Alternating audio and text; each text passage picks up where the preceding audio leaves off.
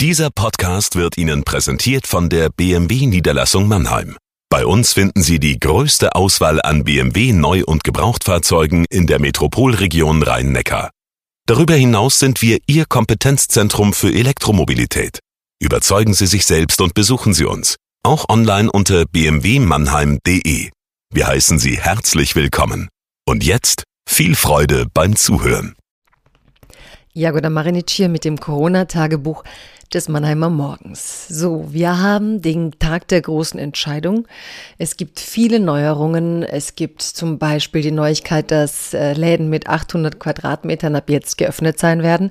Wobei es dann auch wieder sehr lustig ist, warum nicht die Läden, die noch mehr Quadratmeter haben. Aber immerhin, wir bewegen uns, denke ich, zu mehr Öffnung hin und ich glaube, alle haben doch drauf gewartet. Ich habe heute im Corona-Tagebuch allerdings etwas ganz anderes in Angriff genommen, nämlich gestern Gestern hat Angela Merkel sich auf der Pressekonferenz verhalten wie die Mathematiklehrerin der Nation. Es war großartig, es ging viral. Sie hat da mal kurz vorgerechnet, was es eigentlich heißt. Ganz schlicht und einfach, diese Reproduktionsraten. Und es ging bis hin in den englischsprachigen Raum dachten die Leute endlich eine Regierungschefin, die was versteht. Hat mich aber auch dazu gebracht, mich zu fragen, warum eigentlich so wenige Menschen sich das so faktisch vorstellen können. Also woher jetzt diese Masse an Journalisten und Intellektuellen dachte, ich verstehe nicht mal genau, was die Reproduktionsrate von 1,2 bedeutet. Daher ein bisschen nachdenken über Kultur und Bildung in diesen Zeiten und was die Corona-Krise entlarvt hat darüber, wie wir mit Kultur und Bildung eigentlich umgehen. Liebes Corona-Tagebuch, liebe Leserinnen und Leser, liebe Zuhörerinnen und Zuhörer.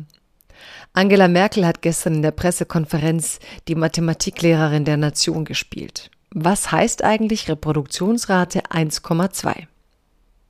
Also von fünf Menschen steckt einer zwei an und vier einen, sagte Merkel. Man könnte diese Corona-Krise auch als eine Krise der Mathematik bezeichnen, denn bis jedem erklärt wurde, was exponentielle Zunahme bedeutet, waren wir schon mittendrin.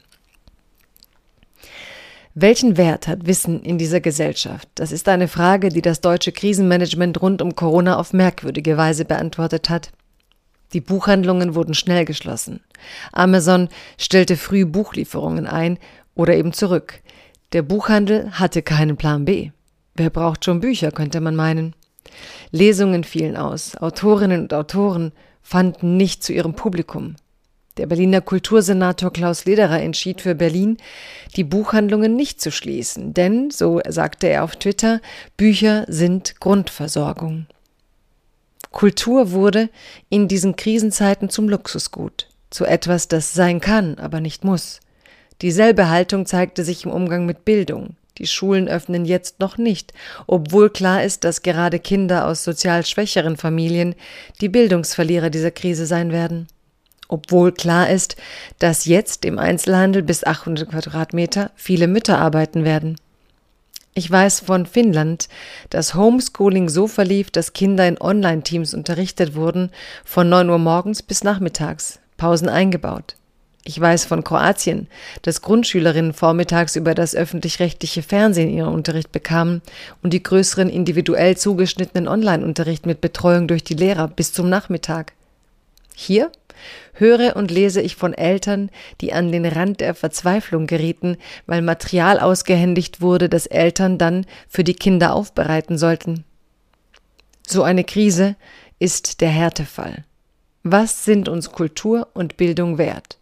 Wie gehen wir künftig bei Krisen mit diesem Wert um? Darüber sollten wir bald eine große Debatte führen in diesem Land. Daher sage ich diesmal, bleiben Sie belesen.